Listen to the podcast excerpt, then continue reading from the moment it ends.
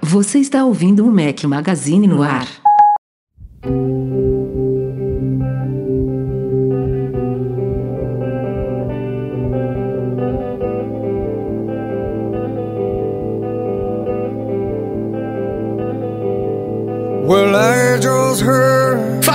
Galera do Mac Magazine, bem-vindos ao nosso podcast 372 ao som de Creed. Obrigado a Primansur. Bom dia, boa tarde, boa noite e boa madrugada. Hoje estou calmo, respirando fundo entre as frases para dar boas-vindas aos meus companheiros inseparáveis, Breno Mazzi. Fala galera, tudo bom? Ô Rafa, eu tô achando que eu vou faltar um episódio ou pular, porque a galera já deve estar meio enjoada, né? De me, me ouvir assim, eu tô muito assíduo, cara. Tô, Não, tô se eu tô enjoado, imagina a galera, né?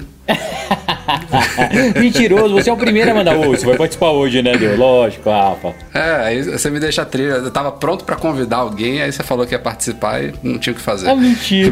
Brincadeira, brincadeira. Eu te amo, Breno Mazzi. Eduardo Marques, seja bem-vindo. Não entendi essa recompensa que você deu pra Pri, não, no dia que ela tomou um cartão amarelo no nosso grupo do MM Tour. Não, não gostei disso, não. É verdade. Não- que- como, Você como quer, é- que, você quer que eu mude a trilha? como é que pode Quer isso? que eu mude- Não, porque. Esteja avisado, Não, hein, Priscila? é porque- Esteja avisado, hein? Não repita que o próximo é com, com três amarelos. fica- é, são dois ou três? Agora eu tô. Tá sem futebol, agora eu tô perdido. Acho que é o terceiro mesmo. Dois amarelos é, um vermelho. Terceiro que, Que amarelo. isso, Edu? Não sabe regra de futebol, Não, cara? Caralho. cara, eu tô há muito tempo sem futebol, Jesus. Ó, Não, eu, eu terceiro amarelo tá fora.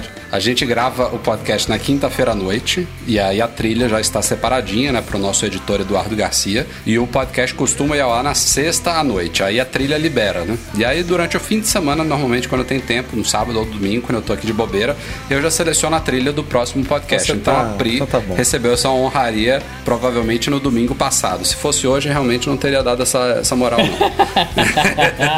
Agora contem pra todo mundo que o que, o que, que a Priscila aprontou, cara. Eu não sei se todo mundo Não, sabe, a- né? a Que a gente tem 298 grupos de MM Tour no WhatsApp, né? 298, não, foram oito, né? Até agora. Esse seria o, no- o nono, né? Nessa, seria não, vai Seria ser. não, vai ser, se Deus quiser. porra. É isso aí. É, a gente vai pro nono, então temos oito grupos. A Pri é uma participante que já foi em duas viagens, então ela tá em dois grupos do MM Tour e ela cometeu o crime, o crime de, com- Audácia, é, de audácia. compartilhar links de tecnologia de um assunto que foi publicado no Mac Magazine usando outra fonte. Aí é cartão amarelo, meu amigo, não tem, não tem essa. E, e uma fonte bosta, Infomoney, porra.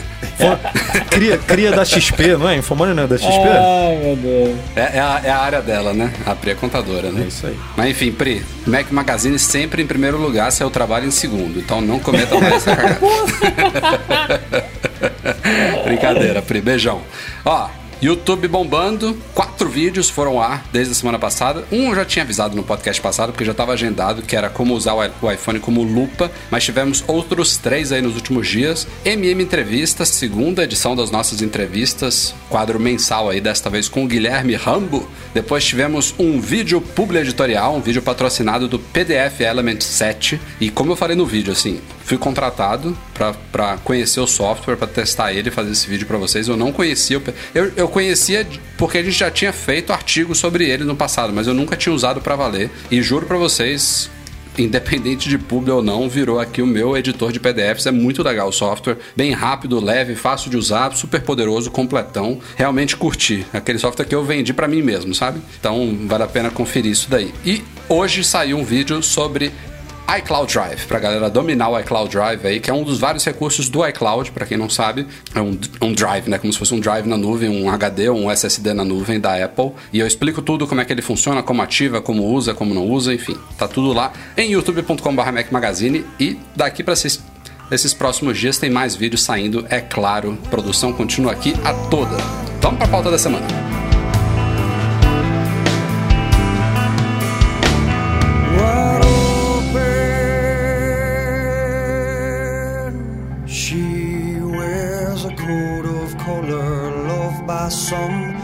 By others. She's immortalized in young men's age.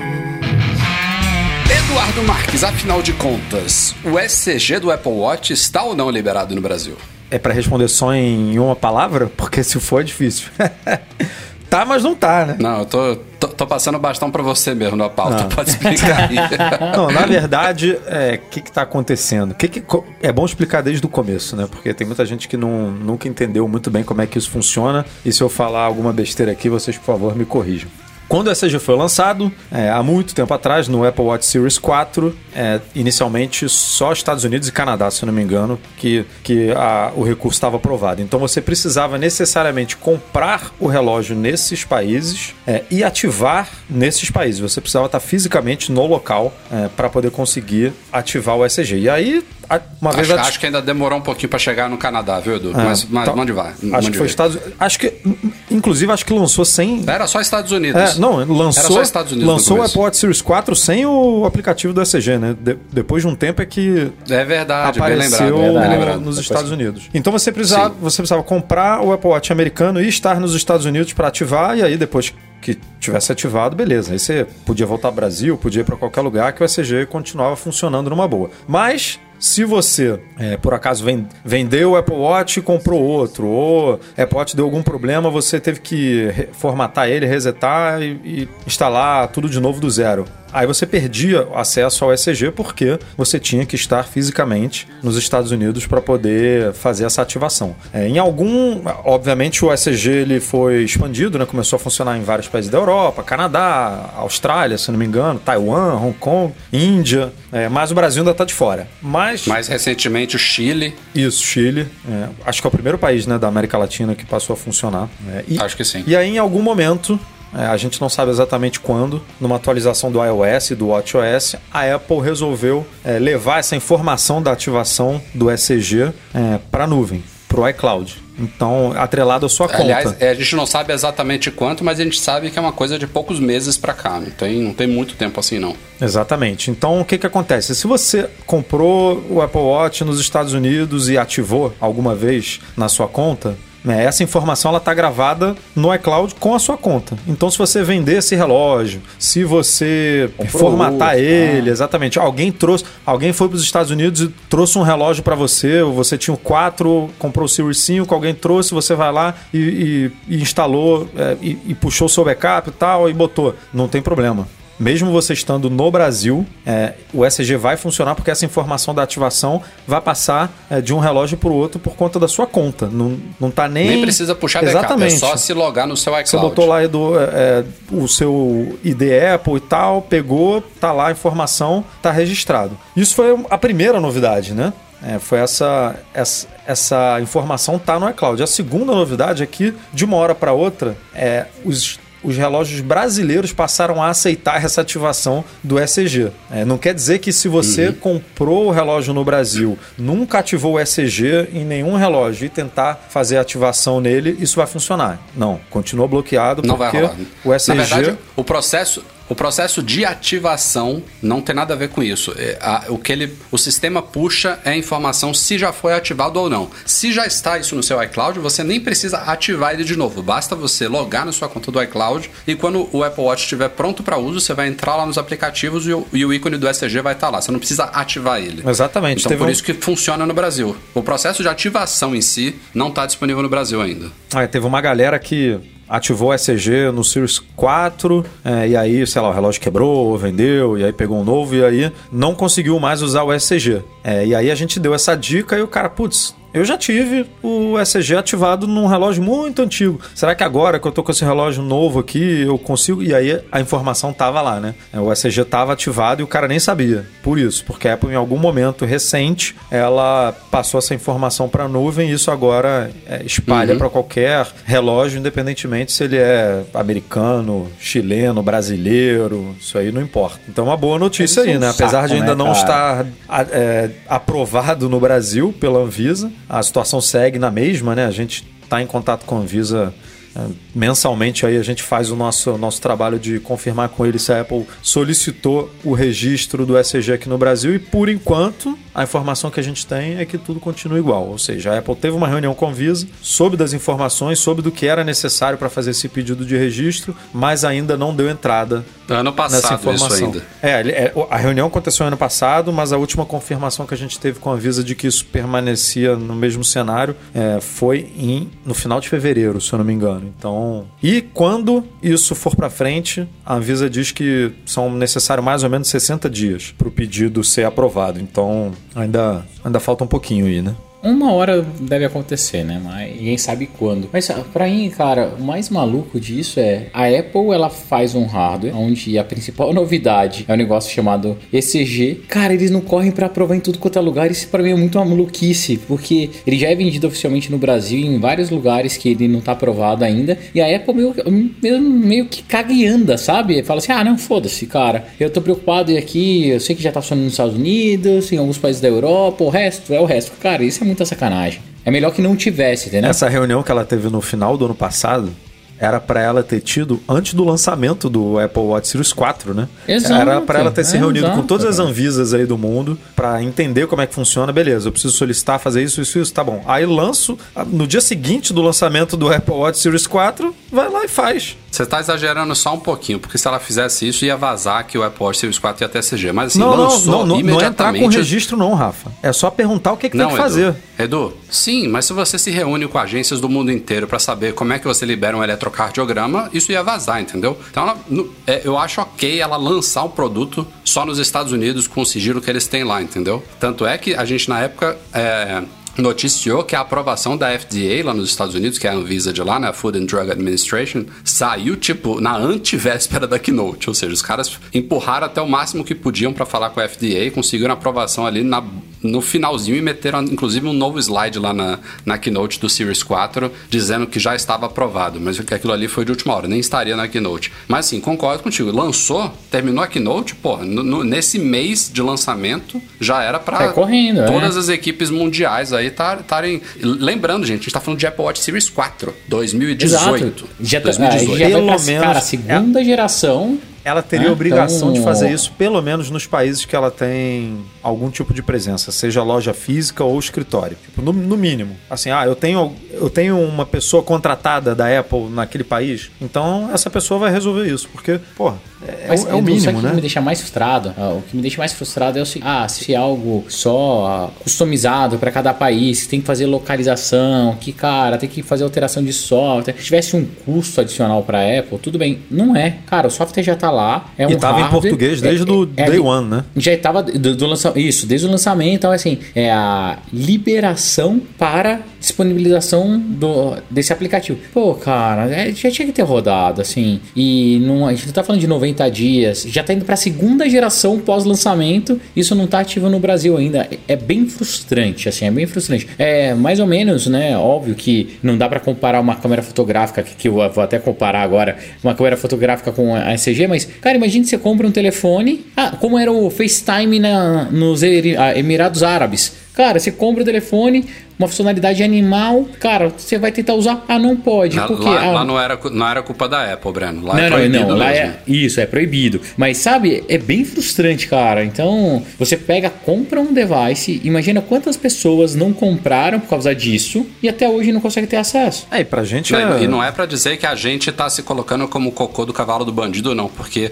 são relativamente poucos países que já receberam SG. Então, é uma crítica mundial aqui. Você- Uhum. não sei se já. já- É, se, se você fugir de Estados Unidos, Canadá e Europa, tem pouquíssimos países. Porque Então, na Europa eles conseguiram expandir rápido por causa da União Europeia, só por causa Isso. disso, Daí, porque senão na Austrália também tá funcionando. É, é Austrália, Taiwan, Hong Kong, é, Chile e Índia, se eu não me engano. É, tirando esses, esse bloco aí europeu. Agora vai me falar, por que Katsu na- no Chile e no Brasil não, velho? Ah, lá deve ser moleza fazer isso. Deve ser só uma. Você deve enviar uma cartinha. Manda lá. um e-mail. É, deve ser, um, deve ser uma, uma, uma burocracia simples. Não, é, eu, eu tenho quase certeza, eu já li alguma coisa sobre o Chile. Hoje em dia, ele está liberando certos produtos que já foram, por exemplo, homologados nos Estados Unidos pelas agências de lá. Eles reconhecem essas homologações e já ah, liberam. meio que entendeu? automático. É, automático. é, eu vi alguma coisa sobre isso. Mas enfim, na- nada justifica. Tudo indica que este ano veremos um novo integrante da linha AirPods chegando, que é um fone de ouvido, um headphone grandão, né? Daqueles do tipo over-ear ou circumaural. E agora eu já sei o nome daquela parte que vai nas orelhas, a galera chama de concha. obrigado, obrigado aos Eu, leitores eu que tenho uma boa notícia pra você, que- Rafael. Esse fone, Ah. esse fone não vai cair da sua orelha. É verdade, a não, a não ser que ele seja escorregadinho em cima e caia pra trás e aí desco... de- não, não tem como. Mas a gente não como. sabe se a orelha do Rafael vai entrar no fone, né? se, vai- se o fone vai cobrir ela inteira, né? Tem esse detalhe também.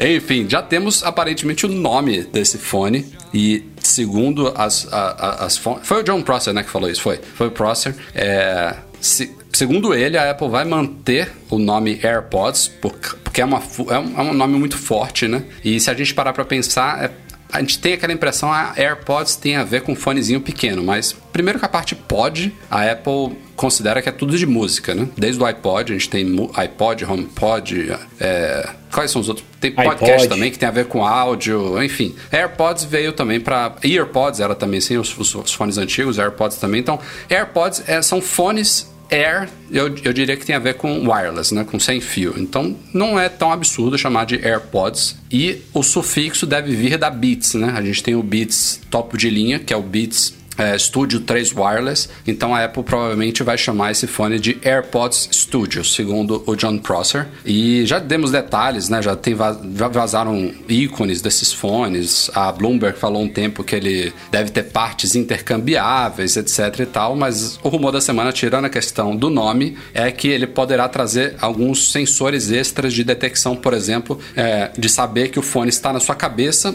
ou se está pendurado no pescoço para pausar automaticamente, para economizar bateria. É, ele, então, ele, então ele vai detectar, tal como gente já faz com os AirPods, né, os pequenininhos, ele vai saber quando ele já está na sua orelha. E o legal é que ele não vai ter LR. Todos os fones têm, né? O lado, lado certo. Como ele é um fone grandão, ele provavelmente vai, vai ter um formato simétrico e ele mesmo vai identificar, não me pergunte como, não sei se vocês têm algum palpite, mas ele vai identificar a orientação dele para fazer o direcionamento é, direita e esquerda do áudio da forma apropriada. Então você não vai ter um lado certo para colocar segundo as informações que vazaram aí. Vocês têm algum palpite de como que isso pode funcionar? Eu não sei. É, só vai meter uma bússola e um giroscópio ali dentro, sei lá. sei lá, né? Macumba. Pô, Pô, porque o sensor de botar na orelha é, é relativamente simples, né? Ele tem um. Provavelmente até um sensor de luminosidade ali, né? Você colocou lá dentro, ele escureceu, beleza. Tanto é que se você colocar ele na mão e fechar a sua mão, ele, ele acha que ele tá Mas, dentro do, cara, do, do ouvido. Exatamente isso que o Edu falou. Ele vai pegar, cara, um chip novo, vai escrever lá o chip, não sei o que lá, XPTO. Vai ter o giroscópio lá dentro, ele vai saber pra onde tá apontando e o que, que é direita e esquerda. É assim, é, e a Apple adora Muito essas frescurinhas. assim, né? Não, mas é Mas é uma verdade, frescura cara, que a ela vai adora tirar onda essas na- frescurinhas. entendeu? Exato. Cara, cinco minutos do Keynote, só pra falar pode sobre botar ele no isso. escuro, porque não tem certo e errado. Você só pega e bota, sem, sem saber de nada. E o som vai funcionar perfeitamente. E o áudio 3D imersivo, que é feito perfeito para você usar junto com a sua imersão 3D com, com scan, LiDAR. E, Aí vai puta, botar cara, aquele, é aquele né? garoto propaganda agora, o, o- aquele produtor musical lá que fizeram um vídeo pra ele tudo lá, ele mexendo no Logic Pro, falando como o fone é bom, É. como ele é bom pra mixar e não sei o quê, porque é Que os graves nunca foram tão tudo fica limpos. cristalino e, porra, e né? independentemente do, de como você bota e tal. Já, Ah, falando nisso também, na- na- nas informações do Rumores falam de equalizador, né? Que é uma coisa que não existe no- nos AirPods hoje, que deve chegar a esses AirPods e Studio. que não né? é muito Apple, né? Dar essa opção assim pro usuário, tipo de Não, porque- personalizar nesse nível. É. É uma coisa que, que Eles bem- gostam que entre funcionando. É. O equalizador da Apple sabe como que pode ser, né? Eles podem fazer, tipo, sete presets. Assim, é, sala de ópera, igual tem nos carros aí. é, O carro da minha esposa até tem. Tipo, ah, é, você quer ter uma sensação de estar numa sala de ópera, outra, é, o som menos, né, não tão vivo, ó, surround, cinema. Eles devem dar uns É, mas- presets. Eu duvido que eles deixem Mas, assim, a- liberado no detalhe. Se ela estiver pensando num produto para profissional mesmo, que nem é, por exemplo, o Display Pro Display XDR, né? Que o, o Pro Display você consegue configurar muita coisa ali, né? De calibração, eu imagino. Porque eu nunca brinquei com um. E nem é a minha praia. Não, pode sim. Mas você deve conseguir configurar coisas ali que são bem profissionais mesmo. Então, é, é um produto que é profissional, né? Que poderia ser destinado a essa galera, mas que tem um preço acessível para meros mortais como a gente também. Porque até Uhum. o preço, né, que a gente não comentou aqui, a- o rumor é de que ele vai custar 350 dólares, que é a faixa de preço aí do- dos concorrentes. Se você pegar o, o, o fone da Bose, da Microsoft, da Sony, é tudo aí, né? Entre 300 e 400 dólares. Então, não tá destoando muito aí do que o mercado acredita que é o justo para um fone desse tipo. Agora, também tem informações aí de um possível adiamento no lançamento de novos AirPods devido à pandemia. Então, mas assim, tem, tem dois rumores, né? Aliás, até três, a gente diria, sobre AirPods. Tem esse, que a gente agora vai chamar de AirPods Studio, até que a Apple confirme que não é esse o nome, mas provavelmente vai ser. Tem a terceira geração dos AirPods, dos que a gente já conhece, né? O não Pro, que deve ganhar o design do Pro, só que sem cancelamento ativo de ruído, mantendo o mesmo preço atual. E tem um rumor também de que a gente tem um codinome aí de AirPods X, né? Te- 10 ou X, sei lá. Que pode ser estilo Beats X, mais focado em esportes, né? Provavelmente com mais resistência a suor, a água e tal. Então, eu não sei. Esses rumores estão meio desconcertados. Esse AirPods Studio eu tô achando que vai sair na WWDC daqui a um mês e pouquinho. Então, vamos ver. Tomara, tomara. Vamos falar um pouquinho sobre rumores de iPhones. iPhone 12, né? É o iPhone deste ano. O iPhone deve sair em setembro, outubro. Vamos por partes. Tela de 120 Hz. Essa talvez é a uma das principais novidades é, virou padrão né, nos flagships lançados este ano. Na verdade, começou no fim do ano passado, isso daí, a chegar nos Androids. E o que a gente sabe de Apple, a única relação que a Apple tem há já tem alguns anos com 120 Hz é nos iPads Pro, que não tem telas OLED, mas desde 2017 os, os iPads Pro eles têm uma tela chamada ProMotion, que tem uma taxa de atualização variável aí que vai desde 1 Hz até 120 Hz. Aliás, isso também está nos, nos Apple Watch, tá? Esqueci dele, só que no Apple Watch é uma coisa nativa. O iPad Pro vai de 1 Hz mesmo até 120, porque o Apple Watch eu sei que vai. No, É, então, é, eu não sei. no, no eu no iPad eu acho que deve variar de 60 a 120, né? Não sei, pode ser. O, o- o mais legal dessa tecnologia é variar de 1 a 120, porque quando você está com a tela estática, você está lendo alguma coisa, não tem necessidade de estar a 60, né? E se, se a, se a tecnologia consegue levá-la para 1, você está economizando bateria, entendeu? É, essa é a ideia do Apple Watch, que aliás não funciona muito bem no Series 5, né? Que está comendo a bateria lerda, mas enfim. É, porque eu acho que no, É. no- o 1 Hz do Apple Watch é só quando ele tá com a tela esmaecida, né? Quando ele, quando ele tá Sim, com a tela exato. ativa, mas. Escurecida, é. Aí quando você toca nela, ele dá um. vu, aí deve voltar pra 60 e aí vai pra 120 quando necessário. É, seja variando de 1 ou de 60 a 120, aí a expectativa é que os iPhones, quando receberem essa tela, também sejam promotion. Mas tem umas informações correndo por aí que pode ser. O próprio John Prosser falou de algum, alguma dificuldade de software, que o promotion pode ser meio que capado, e depois veio um analista também falar que é, uma variação dessa de 1 a 120 Hz, que é um tipo especial de tela LPTO, LP LPTO, é, sei lá, uma low, low power, LPTO, acho, é, low power alguma coisa, que, segundo ele, vai ser vai estar em um flagship este ano, mas não seria da Apple, vai ser da Samsung que vai adotar uma tela com essa tecnologia. Então, isso é uma informação de um analista, não, tem, não é um Mint A tela do. Apple Watch é, é LPTO. A do, a Isso, do, a do só, iPad só esqueci não. o que, que, que que significa isso. E até porque a do Apple Watch é, é OLED, o iPad não é. Então, um promotion nos iPads é mais tranquilo, mais viável do que um promotion em telas OLED. Talvez as telas OLEDs requerem essa tecnologia LPTO aí, mas é, eu acho que se, se esse analista tiver certo, que ainda assim a gente vai ter uma tela de 120 Hz com algum tipo de atualização dinâmica, né? Porque nos Androids, seja de 90 ou de 120 Hz, tem alguns que vão a 90, né? Isso é um ajuste manual que você faz no- no- nas configurações do, do, do aparelho. E muitos, inclusive, vêm por padrão setados a 60 Hz para economizar bateria. Então você entra lá nos ajustes do Android e você escolhe, ah, eu quero ele a 60 ou a 90 ou a 120 e pronto. Não tem essa troca dinâmica. A, a tecnologia, da, a tecnologia da Apple nos Apple Watches e nos iPads Pro, você não tem ajuste nenhum em relação a isso, é tudo feito automático e é dinâmico. Então, não- realmente não faz muito sentido é, e consome-se bateria à toa se você deixar, seja um smartphone, um tablet ou um smartwatch, rodando o tempo inteiro a 120 Hz. O legal é quando, sei lá, você está rolando uma tela, está navegando pelos seus ícones, está fazendo uma rolagem de um site, tudo isso daí, ou jogando também, né? Tem jogos que fazem uso disso. 60 Hz. Ele né? rodar a 120 Hz. Agora, por exemplo, se você estiver assistindo a um vídeo no YouTube, que é uma coisa que as pessoas fazem muito, um vídeo a 30 quadros por segundo, não faz sentido nenhum a tela estar tá a 120 Hz. É consumir bateria à toa. Então a tecnologia ProMotion ela faz isso. Cara, teoricamente, Fala. se rodasse a 60 Hz padrão e só quando extremamente necessário rodasse a 120, já seria muito bom. Então, assim, eu pelo menos não vejo por que tá sempre a 120 seria uma excelente economia de bateria.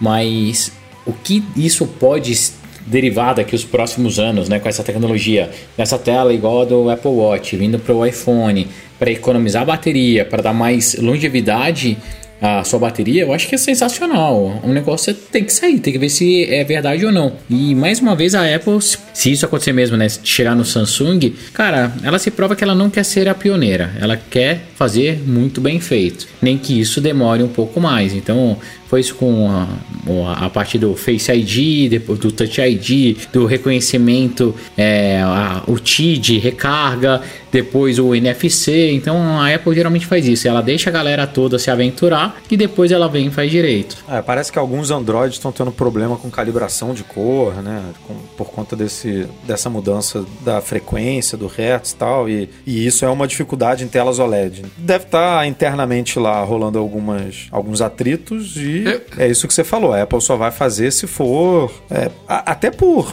proteção, digamos, financeira mesmo, né? Porque imagina ela botar um iPhone desse aí no mercado com um problema desse e depois ter que, sei lá, fazer um recall. Imagina o prejuízo. Uma empresa que vende. Eu só, eu só acho que ela, ela também teria prejuízo se ela lançasse este ano um iPhone sem tela de 120 Hz. Então, na minha opinião, se realmente está difícil fazer ele funcionar, por exemplo, como funciona no Apple Watch, é seguir esse caminho que o Breno falou. Faz uma coisa mais básica, roda ali a, a 60 e eventualmente troca para 120 só. Não faz uma variação tão grande, tão forte. Isso aí já seria legal. Até porque me parece que isso é uma coisa de software, né? Você pode lançar nesse esquema de 60 a 120 e aí depois aprimorar tudo para fazer rodar é, de, de 1 a 120, por exemplo, quando as é coisas já estiverem melhores. capacidade. É, se requerer essa LPTO aí para fazer isso, isso não seria possível por software. Ah, mas sim, aí, ver. aí não dá. Ah, o segundo rumor tem, tem relação com a tela objetiva, né? Com a câmera zoom dos iPhones que estão dizendo que deve passar de 2 para 3x. E eu até comentei isso no meu Twitter pessoal esses dias. Eu acho que seria uma mudança ah, bacana. Mas a Samsung tem 100x, Rafa. Não foi isso que você postou no Facebook esses o, o, Rafa gosta, o Rafa gosta de arrumar essas brigas aí na internet. É. Não, o que eu tava falando, o que eu, que eu expliquei lá é o seguinte. É,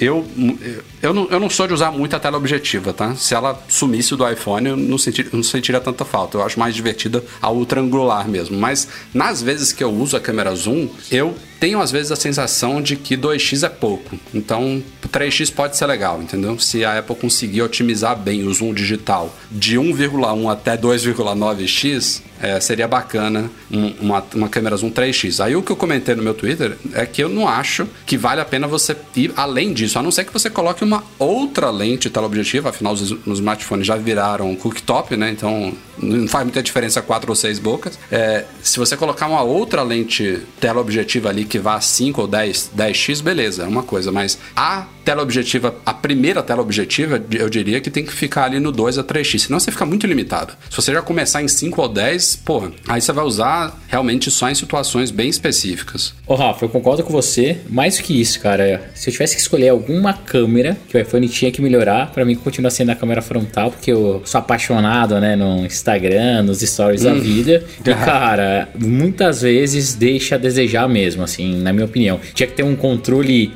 de luminosidade mais poderoso. Eles tinham que tentar usar melhor a tela para conseguir iluminar ou fazer um, um, um, sistema de flash, de flash mais efetivo. Então, se eu tivesse que escolher alguma das câmeras, eu trabalharia na câmera frontal e quem sabe até eles não dão um tapinha aí nas câmeras frontais do Mac, que a gente vem discutindo há bastante. Eu acho que pelo menos os dois ou três últimos podcasts a gente sempre comenta que é uma vergonha ainda elas estarem no estágio que elas estão, né? Vai ter que esperar agora mais uns 5 anos aí para melhorar a FaceTime, né? Porque foi mais ou menos isso, né, que demorou para pra eles mexerem agora no 11, no 11 Pro. Então, vamos ter que esperar sentado. É, ficou até, ficou até bem satisfatório, mas melhor, melhoria sempre dá pra trazer, né? Sempre dá pra melhorar. E falando em câmera frontal, outra coisa que também é muito esperada, que a gente na verdade esperava para o ano passado, é um Face ID melhorado, né? Pode ser que. Pode ser não, né? O mínimo que eu espero é que ele funcione com o iPhone deitado e é, que au- aumente um pouquinho o ângulo, né? Eu não sei se também a Apple vai conseguir reduzir os falsos positivos aí, principalmente quem tem irmãos gêmeos, que é uma coisa que foi muito polêmica na, na época do lançamento do Face ID, mas melhorando essa questão do iPhone deitado e ampliando um pouquinho o ângulo de funcionamento, eu já fico bem satisfeito. Ah, eu também. É, mas eu ainda fico com uma sensação, Rafa, que se eles não tiverem nos planos a volta do Touch ID, eles vão ter que correr. E se eles já tiverem, eles têm que acelerar pra caracoles pra lançar isso mesmo. Porque esse novo normal que a gente vai começar a conviver, com uso de máscara, tudo, é impossível usar ele, né? Impossível É muito usar o chato. Face ID. É muito chato. Então eu imagino, eu tava esses dias no supermercado pegando compra e tal, e todo mundo lá de máscara, e eu fui pegar a lista de compra, a- abri, cara, não funcionou, minha senha alfanumérica, enchendo a paciência. Eu comecei a pensar, cara, imagina como os orientais já sofrem com isso, né? Porque lá, cara, é costume dos caras usar máscara. É, a experiência lá do Face ID deve ser péssima. Os reviews lá devem detonar os caras. Eles não devem nem usar senha, porque é um saco fica fazendo isso. A Apple, com certeza, ainda mais depois dessa pandemia, que o novo normal deve acontecer da gente precisar usar máscara em, de- em mais situações, né? Então, algo tem que acontecer. Algo paliativo, cara, tem que acontecer. Eu nunca sonhei em ter tanto um Touch ID como nesses últimos dias. É, eu acho que tem três possibilidades aí para melhorar isso. Uma é voltar o Touch ID, e como eu também falei no meu Twitter esses dias, eu espero que se ele voltar, e deve ser sob a tela, né, como os Androids flagship aí, se ele voltar, que ele não mate o Face ID, porque É sim, tem que ser combinado. eu, é como eu falei lá, de 10 vezes que eu desbloqueio meu iPhone por dia, uma eu gostaria de ter o Touch ID. As outras 9, para mim, o Face ID funciona maravilhosamente bem. E, pô, nesse, nesse cenário atual de máscara, realmente faz muito sentido. Então, resolveria você ter os dois, seu uso mais conveniente para o momento. A segunda opção é uma coisa que eu não sei quão segura e quão efetiva é, mas existe também alguns Androids que é, é leitura de íris que a máscara não tampa, né? Lê, lê o seu olho. Eu não sei quão seguro que é isso, mas é uma alternativa. E a terceira, uma coisa que eu viajei aqui, será que não existe algum tipo de, de lente, de, de sensor, alguma coisa que consegue ver através de tecido e você mesmo de máscara ele consegue ver o seu rosto, não? Ah, Rafael, acho imagina, impossível, cara. Aí nego ia começar Não, a tirar assim, foto ter. de, de- Tirar foto de mulher pelada. É, aí não ia dar certo, não. É, Rafa, não viaje, não viaje, não viaje. É mais fácil o cara fazer um. Tipo, um, uma, uma lente né, da câmera para conseguir fazer leitura de impressão digital do que fazer uma câmera com leitura pós-tecido. Imagina Ok, o tanto ok. de Só, gente. só ia- joguei aqui, só joguei. É, Não, Rafa, mas imagina isso na de brasileiro, velho. O que, que não ia acontecer? Não dá, não dá, não Ó, dá. e só para terminar o pacote de rumores dessa semana, tudo indica que este ano os iPhones vão começar em 128 GB. Os atuais têm 64, aleluia. 256 e 512 e pelo que indicam os rumores, a Apple vai dobrar o de entrada. Então continua com 256 e 512, mas o de entrada passa de 64 para 128 GB. E acho que os preços mudam um pouquinho, né, Edu? Hoje em dia varia um pouco mais ali do que a tabela que o Process divulgou. É, eles vão Mas nada muito É, vão cair significativo. não. 50 dólares ali no de entrada é, e o máximo que vai ficar é em 1.400. Hoje o máximo é 1.450. Mas os valores de 256 vão permanecer basicamente os mesmos. Vai cair nos extremos, sabe? É, mas com esse dólar... Na verdade, pra Com gente, dólar, pra cara. gente vai ficar mais caro, né? Vai, vai. E, e só pra fechar a pauta de rumores, também uma coisa que a gente já discutiu muito aqui no podcast. De novo, estão falando de um iPhone sem porta física em 2021, não pra este ano, tá? Pode ser que ano que vem já. Até 2021 tem tanta coisa pra acontecer, nem vale a pena a gente discutir disso. Notícia fresquinha, agora, pouquinho antes da gente gravar o podcast, a Apple confirmou a compra da Next VR, que é uma empresa, e que era, era uma empresa né, especializada em transmissão de eventos ao vivo usando realidade virtual. Mais um, uma aquisição aí de várias que a Apple já fez, né? Algumas especializadas em AR, outras em VR, e bota mais lenha na, na fogueira dos rumores de futuros Apple Glasses, né? Óculos de realidade aumentada ou virtual da Apple, que espera-se que chegam agora em 2022, né? Segundo o Mint Coido. É, na verdade ele é, o- vamos chamar ele de veículo, né? o terceiro veículo a comentar isso. Os outros dois foram o The Information e o Digitimes, que a gente sempre frisa aqui que acerta, mas também erra muito. Só que com três fontes falando em 2022, parece ser aí o, o cenário mais plausível. Nossa, Rafa, mas você fala assim, chega agora em 2022, eu queria estar do seu lado pra te dar um pescotapa, velho. Nossa, todo mundo lançando óculos, VR, já tem 10 anos, a Apple vai lançar em 2022, você, ah, logo Não, aqui, não, não pô. falei nesse sentido, não. Não falei nesse sentido, não. Falei. Esse, esse agora ignore aí, foi, foi jogado no meio da frase. Mas é óbvio que a Apple. Não, não, não, não podemos esperar para 2022 um produto como o que a gente conhece até hoje, né? Se, se eles estão demorando tanto lá, eles querem fazer tipo. É na minha visão. Fa- é, Fazer tipo o que eles fizeram com o carregamento sem fio. Exato. Isso aí seria uma bosta. Eu ia, eu ia- eu ia dar o exemplo do iPad. O que, que o iPad fez para os tablets em 2010, Ah, entendeu? Rafael, o que o mas, iPhone pô. fez para os smartphones em 2007. Temos que esperar isso, né? Se eles Mas trouxerem. não Por que que você tá vai, ah, cara. Não sei por Por que que não, não vai. vai? Cara, porque o VR Pô, um ela fez que isso não... com o iPhone, ela fez isso com o iPad, ela fez isso com o Apple Watch. Por que que você acha que ela Não, não, vai vou, fazer isso com vou, vou puxar mais um aqui. Vou puxar mais um aqui. Fez com os AirPods. Não tinha, Também. não tinha fones como a gente vê hoje. Hoje todo mundo pega um, um pedacinho de, de. Meu irmão, um pedacinho de plástico e bota no- na orelha. Tem um milhão de empresas fazendo isso. Tem todo mundo. Cara, para pra pensar. Samsung, Xiaomi, é, Google. Putz, tá todo mundo. Todo mundo lançando Não, todo mundo, fones concordo, igual, concordo. iguais aos da Apple, que mais uma vez ditou qual é a tendência do mercado nesse sentido. Nunca vi tanto clone na minha vida, tanto sendo vendido. Eu tô sendo impactado no Instagram, meu irmão, por tantos clones que eu, eu nem, eu nem conhecia, eu nem sabia que existiam tantos assim. Exatamente iguais mesmo, né? É, é, AirPods Pro preto Né, e já, tal. já começou, a gente, tá, a gente começou a observar, né, do que começou a virar sinônimo de fones assim. Não, ó, no, o, vídeo, que- o vídeo que você fez, né? Você fez um vídeo dos AirPods en- ensinando a fazer o quê? Que eu não lembro agora. Foi a. Enfim, dando alguma dica aí dos AirPods, porque já tem tempo que você publicou esse vídeo. E aí a galera. per- Ah, conectar automaticamente no, usando É, atalhos. e aí a galera perguntando: funciona com os AirPods genéricos? Funciona com os AirPods que não são É. da Apple? Funciona com. Cara, tipo, o- uma galera o, perguntando. O Marcus Brownlee, o MKBHD, que não, não segue o canal, ele recentemente fez review dos Pixel Buds do Google e ele, uma hora no vídeo, ele cometeu um ato falho de falar assim: é, são os melhores AirPods do Google, alguma coisa assim ele falou, não sei. Ele soltou uma dessas, sabe? Já, já começou a virar sinônimo de fone sem fio, bizarro. É, é, é tipo Mas- Gillette. é. Mas, ó, voltando É, lá pro exato. VR, é, pra gente não perder o fio da meada, o que que eu fico muito O chateado... Bruno ó? quer, quer, quer acabar o podcast, Edu. Não, Vai, não quero vai, acabar Bruno, o podcast, não. o, o que eu tô falando é que VR mesmo é uma coisa que me incomoda, porque é uma, minha opinião, e eu sei que eu vou levar pedrada, tá? É uma falsa promessa há muito tempo. É, é uma tecnologia super interessante, tem sim algumas experiências imersivas super legais, só que ela é muito, muito nichada. O que a Apple consegue fazer muito bem, na minha opinião, é transformar produtos que não funcionavam direito e transformar eles em produtos extremamente fáceis de ser usados para a massa. Eu não vejo VR sendo, cara, é, para massa como um todo. Eu não consigo ver minha mãe usando VR, mas eu consigo ver minha mãe usando os AirPods. Eu consigo sim ver minha mãe usando o iPad. Eu não consigo imaginar, cara, as pessoas usando VR na rua do jeito que é hoje. Tudo, eu quero muito queimar minha língua. Assim, seria sensacional a Apple chegar com uma lente de contato, um negócio muito maluco, cara, projeção direto no cerebelo, qualquer coisa assim. Adoraria.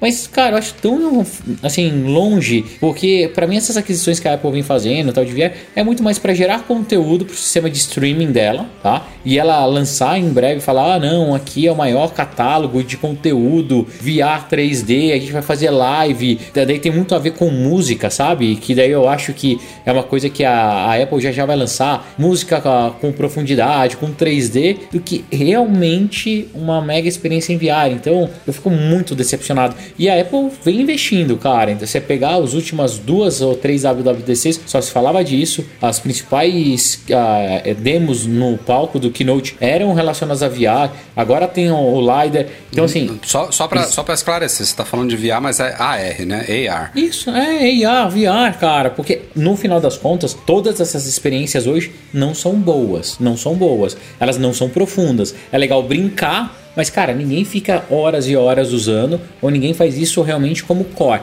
Ninguém pega, ah, vamos falar de AR, ah, um mapa para seguir a rua com AR. Não, não faz. Ah, vamos conhecer um museu VR. Direto. Não faz. É ainda uma tecnologia que não virou para a massa. Espero que a Apple consiga, É, ainda, mas tá- ainda é protótipo, né? Tipo, tá, parece que tá em eterno a fase de prototipagem. Tipo, nunca, nunca de- dão um- uma utilidade prática real pra coisa, né? E isso realmente você, Cara, você falou bem. A Apple faz muito bem isso. Ela pega e transforma um produto, por incrível que pareça, né? Que a gente sempre fa- pensa que a Apple é uma empresa de. É meio nichada, assim, né? Tipo, tem um produto ali, um aqui. Mas ela é a empresa que realmente pega uma tecnologia e transforma mainstream. Tipo, iPhone. é um- Sim, total. iPhone é mainstream. É, iPad é mainstream, é, AirPods é mainstream, tipo, é, Apple Watch é o relógio mais vendido Apple do mundo. Watch. Tipo, é, Cara, é não, que, é exatamente isso. é que as outras vendem mais na categoria, mas se você pegar produtos individualmente, a Apple, o iPad é o tablet mais vendido do mundo, o iPhone é o, é o telefone mais vendido do mundo. Só computador que não, É, né? o Mac ela fica atrás, realmente. Mas é, é a especialidade da empresa. né? Então, o iPod era o pode ser tocador que mais vendido essa do previsão, mundo. A gente já fala de rumores que ela está trabalhando nisso há pelo menos dois, três anos. Se a previsão é 2022, é porque realmente os caras estão querendo re- é, derrubar essa visão que a gente tem hoje das soluções de AR e VR, né? Tipo, Não, cara, eu adoraria, precisamos mas assim, de tempo para acertar. Por que, que eu fico tão desanimado? É, semana passada, eu acho, isso é uma notícia que a Magic Leap parou né, de fazer o desenvolvimento e vai focar só no mercado corporativo. Cara, era a solução mais incrível. Quem não conhece, depois dá uma googada aí, Magic Leap, pra ver as coisas. Eles prometiam um AR Teve um sem rumor de que a necessidade... Apple poderia comprar ela, mas acabou. É, ela nunca- tava, ela tava à venda, né? Tinha um monte de empresa olhando ali. Foi- vendo eu se acho que quem comprou foi a O Microsoft. Breno pensou em comprar, mas desistiu. Nossa, eu adoraria. É, eu acho que foi um consórcio entre Microsoft e Amazon, alguma coisa assim. Mas, cara, são, a própria Microsoft entrou super pesado com HoloLens, virou um negócio mega nichado, mais para o mundo corporativo, que daí funciona bem. Eu fico com as minhas dúvidas, sabe? Mas eu A adoraria Apple contratou que a um Apple- cara aí do, da HoloLens, né? A gente noticiou, Rafa, há um tempo atrás, no- nos nossos artigos é. aí. Então, quer dizer, ela realmente está Tem investindo. coisa, tem coisa rolando. Já sabemos que a World Wide Developers Conference 2020, a WWDC, vai acontecer a partir do dia 22 de junho, um mês e pouquinho a partir de agora, vai ser toda virtual devido à pandemia. E, é, por enquanto, não temos muitos detalhes sobre a, progra- a programação toda, mas tudo indica que o evento vai ocorrer quase exatamente igual ao evento físico. Então, o dia 22 é uma segunda-feira, deve se abrir com uma keynote né, de apresentação, onde a Apple vai falar sobre o iOS 14, o iPadOS 14, o macOS provavelmente 10.16, o WatchOS 7, tvOS 14, todos esses novos sistemas. Talvez tenhamos novos hardwares, né? Fala-se talvez nesses AirPods Studio, talvez num MacBook Pro de 16 atualizado, não sei se vai ter novos iMacs, enfim, não importa.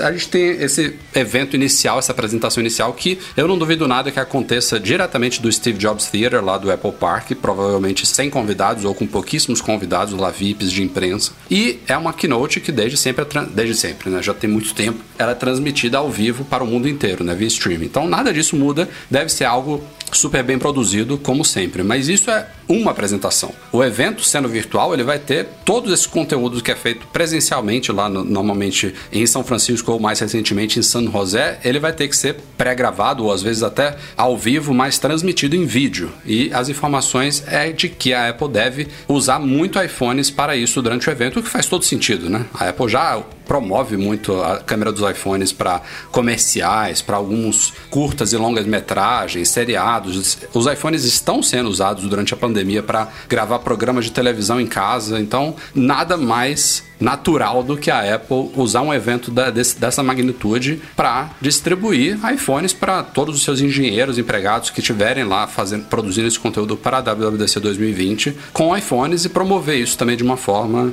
a, a destacar esse, esse, esse fator, né? Tipo, a praticidade, a qualidade, etc e tal. Então, Vai, man- é o vai, que eu falei. Eu vai acho que um kitzinho aí não- de, né, de tripé, É, é, fundo, fundo preto, fundo falso, uma iluminaçãozinha. Chroma key. É, e aí vai. Depois ela faz um vídeo legal, né? Mostrando como que tudo aconteceu, que foi um sucesso, enfim. Cara, eu tô bem empolgado pra ver como vai ser a dinâmica desse evento. Ao mesmo tempo, super chateado pelo momento que o mundo tá passando, né? Essa parte da pandemia, de ficar recluso, não ter aquela experiência que é super legal de ir lá pra São José, trocar com várias pessoas, conversar com engenheiros, isso vai acabar se perdendo. Mas no final, o que eu achei mais interessante vai democratizar pra galera como um todo poder acompanhar, né? Quem tiver com tempo e quiser acompanhar, antigamente demorava um pouquinho, né? Porque eles tinham que subir os vídeos e depois ficava disponível pra galera. Hoje vai conseguir pegar em real time, mas vai pegar, perder um pouco dessa vivência. Então, tô curioso para ver como que vai ser essa dinâmica. Um pouco chateado que eu não vou ter lá minha jaqueta de 1.500 dólares, né? Que eu tenho já tem vários anos, a minha, ja a minha, minha jaquetinha. A jaqueta mais mas cara do promete ser mundo. um evento. É, a jaqueta. Não, não é mais cara do mundo, mas é uma das mais caras. Mas o evento promete ter algumas Aliás, ela, coisas ela interessantes. você sabia Então, que vai ter jaqueta, né? vai para estudantes. É, para os estudantes eu que ganharem lá, É, que fizerem um E os, projetinho. e os brochezinhos também, né? É, Os pins. galera vai né? ganhar o... E, e o legal é que, que vai ser a, a jaqueta deste ano, que eles deixaram bem Essa claro aí, lá. né? essa aí no eBay vai custar uma é. grana, hein? Vai. E cara, eu, eu não duvido que seja o mesmo modelo que foram os dois últimos anos, né? Que eles não mudaram nada. Eles só pegaram a mesma jaqueta e só mudaram o botãozinho lá que eles gravam, o Silk. É, mas, cara, eu tô. Eu quero ver como vão ser os, os Code Labs que eles tinham. Se vai ter ó, alguma forma de você conversar com, com os engenheiros. Que tudo isso ainda tá muito aberto, né? Tá todo mundo achando que vai ser só, cara, igual os webinars da vida. Vamos ver se a Apple faz alguma coisinha diferente. E seria muito legal se a Apple tivesse uma solução mesmo que ela pudesse abrir para as pessoas, é, como se fosse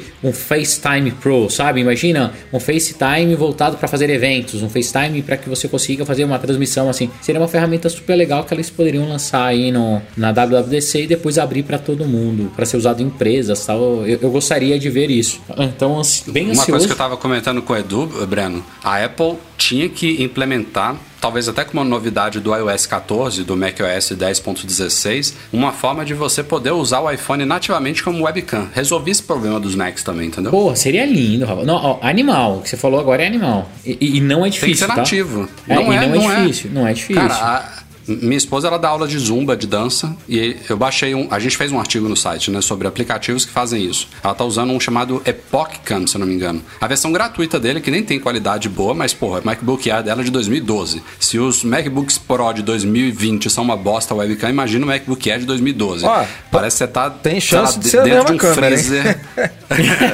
é, é- é terrível.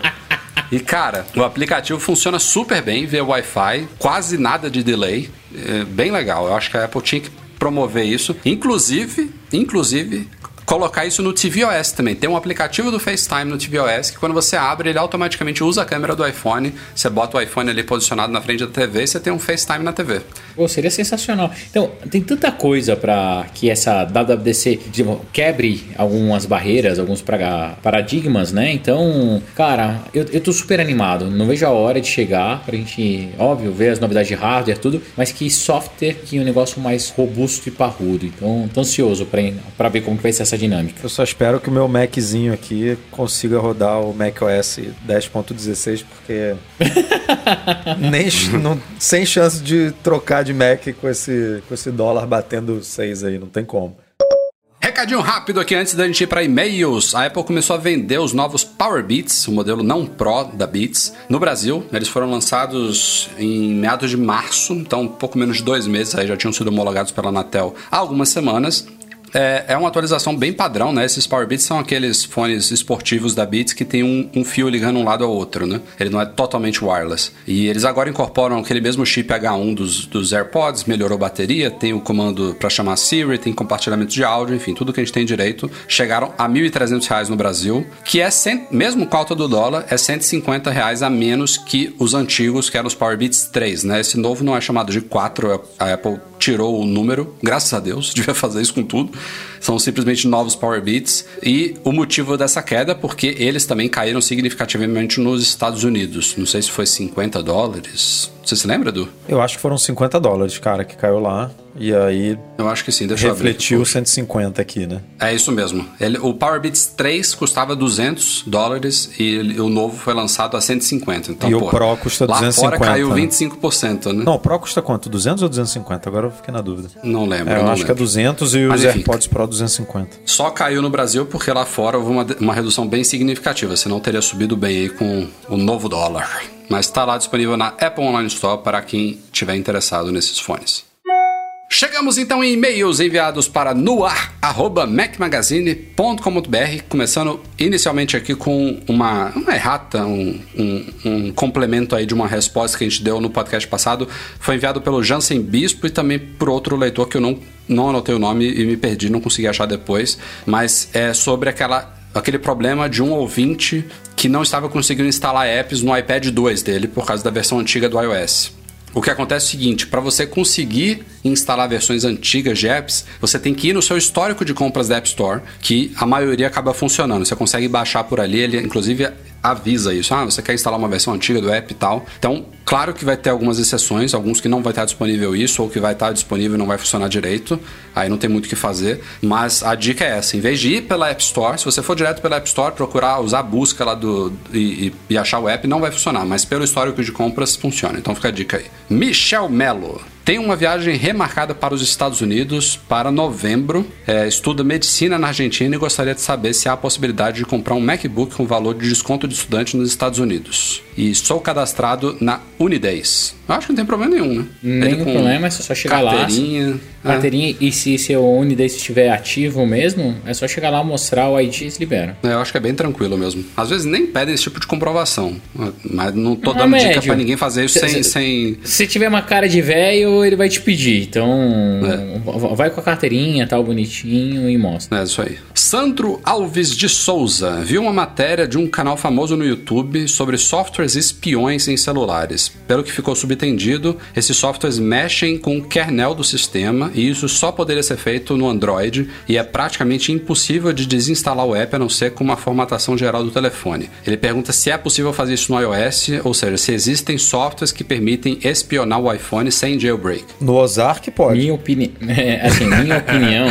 Minha opinião é que sim, tá? É óbvio que é mais fácil se ele tiver contato físico com esse telefone. E, cara, dificilmente você vai ter um problema igual tem aqueles softwares espiões, tá? No, no Android. Que, cara, a galera manda mensagem, escreve tudo, e você sabe tudo que tá acontecendo. O que tem muito em iOS, daí você ficar atento, são os aplicativos de teclado. Tem alguns aplicativos de teclado que sim, eles fazem uma cópia do que você está digitando e manda para algum sender ou então para um chama deixa num TXT e depois a pessoa baixa. Isso geralmente é instalado com um aplicativo que é distribuído direto, não é distribuído pela loja. Então o cara tem que ir lá aceitar o certificado para ele funcionar. Então se você for minimamente entendedor, é só ir lá olhar se o teclado tá, tá bonitinho, se você tem algum perfil, né, algum certificado de aplicativos de terceiros, então você pode apagar ele para não funcionar mais. Tomando esses cuidados, cara, eu não ficaria neura, com neura que ou alguém tá me perseguindo, minha namorada tá me seguindo. Não, fica via de regra, se você baixar aplicativos da App Store só e considerando a natureza sandbox né, dos aplicativos do iPhone, significa que um, um aplicativo para iPhone dificilmente ele consegue sair da caixinha dele, se comunicar com o sistema ou com outros apps, a não ser com o uso de APIs específicas liberadas pela Apple. Então tudo roda dentro de um, de um cercadinho ali, justamente para deixar coisa segura. Então, via de regra, não. Justamente esse aspecto fechado do iOS, que é muito criticado pelas pessoas, ele também torna o sistema bem mais seguro. Infalível não é. E você precisa dar a todo- liberação, né? Tipo, esse caso que o Breno falou aí do teclado, por exemplo, os teclados que existem hoje na App Store, eles, quando você instala e ativa ele, ele, ele realmente te dá um aviso ali de, ó,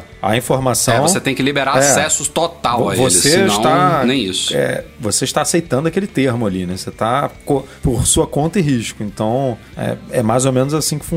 Para fechar, o Bruno Franco, ele disse que estava pesquisando o site da Apple sobre espelhamento de Smart TVs com HomePod ele descobriu que as TVs Samsung são compatíveis com AirPlay 2, mas elas não são compatíveis com o HomeKit. De fato, né? A Samsung tem os aplicativos, né? O TV e agora o Music, e elas têm AirPlay 2, mas não tem HomeKit, enquanto a LG tem, acho que a Sony também tem. Enfim, é uma coisa meio esquisita. Mas o Bruno pergunta aqui se há alguma possibilidade de transmitir o áudio da Smart TV Samsung dele para o HomePod. Ele disse que comprou uma 4K, gostaria de fazer isso. Ele até tem uma Apple TV HD, pois a antiga TV dele não era Smart e pensou que agora poderia aposentá-la, mas parece que vai ser o contrário. Para assistir conteúdos em 4K, como filmes do iTunes ou Netflix, e usar o HomePod como caixa de som, eh, ele vai ter que insistir, talvez, na, na- em investir em, em comprar uma Apple TV 4K. Isso é um problema mesmo. Não. Eu falei isso no vídeo É. sobre Apple TV. Eles só tem a parte de Não tem. receber, né? Não, tem Não a tem parte como. de enviar. É, é. Eu não sei qual é a limitação, mas de fato, esse para mim talvez seja o maior diferencial da Apple TV hoje em dia. É o único motivo que eu veria para ainda ter ela. Para quem tem HomePod, né? Eu tenho dois que é o meu sistema de home theater na sala e eu uso muito isso, de mandar o áudio de séries de filmes da Apple TV para os HomePods, porque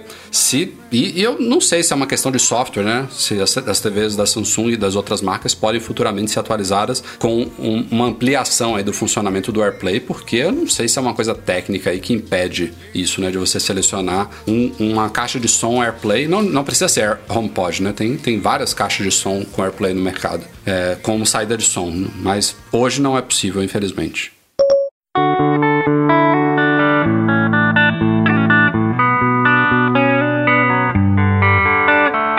É isso aí, galera. Vamos ficando por aqui então. Muito obrigado pela audiência. Breno Edu, nos vemos na semana que vem. Até. Firme e fortes até semana que vem. Fiquem em casa e bora, bora. É isso aí, até semana que vem. Obrigado pela audiência, galera. Nosso podcast é um oferecimento dos patrões Platinum GoImports.com.br Macs a preços justos no Brasil e Mac Services, a melhor assistência técnica especializada em placa lógica de Macs. Grande abraço e obrigado a todos que nos apoiam no Patreon e no Catarse, especialmente nossos patrões Ouro, Alain Ribeiro Leitão, Cristiano Melo Gamba, Enio Feitosa, Leonardo Fialho, Luciano Flair, Pedro Cobatini e Thiago Demiciano. Muito obrigado também pela edição deste nosso podcast, Eduardo Garcia. E a todos vocês, um grande abraço e até a próxima edição. Tchau, tchau.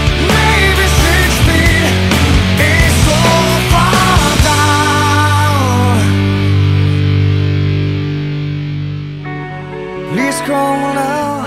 I think I'm falling. On, all I think is safe.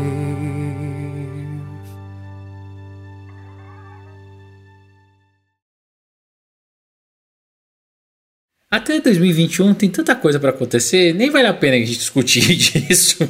Cortou. Breno, não bota pressa no podcast, não, viu? Já senti aí, viu? Sua, sua Não, não é pressa não, cara. É que a gente vai ficar discutindo o negócio de 2021. É melhor a gente discutir do Touch ID, entendeu? É melhor a gente discutir o que vai acontecer agora. 2021, velho. Eu nem sei se vou estar vivo essa pandemia maldita. Daí agora as vespas, você fica mandando as vespas assassinas que matam ratos e comem grilos. Porra, velho. Não sei o que, que vai Não, acontecer não, daqui o pra a frente. Deus come a vespa. O louva a Deus É, come.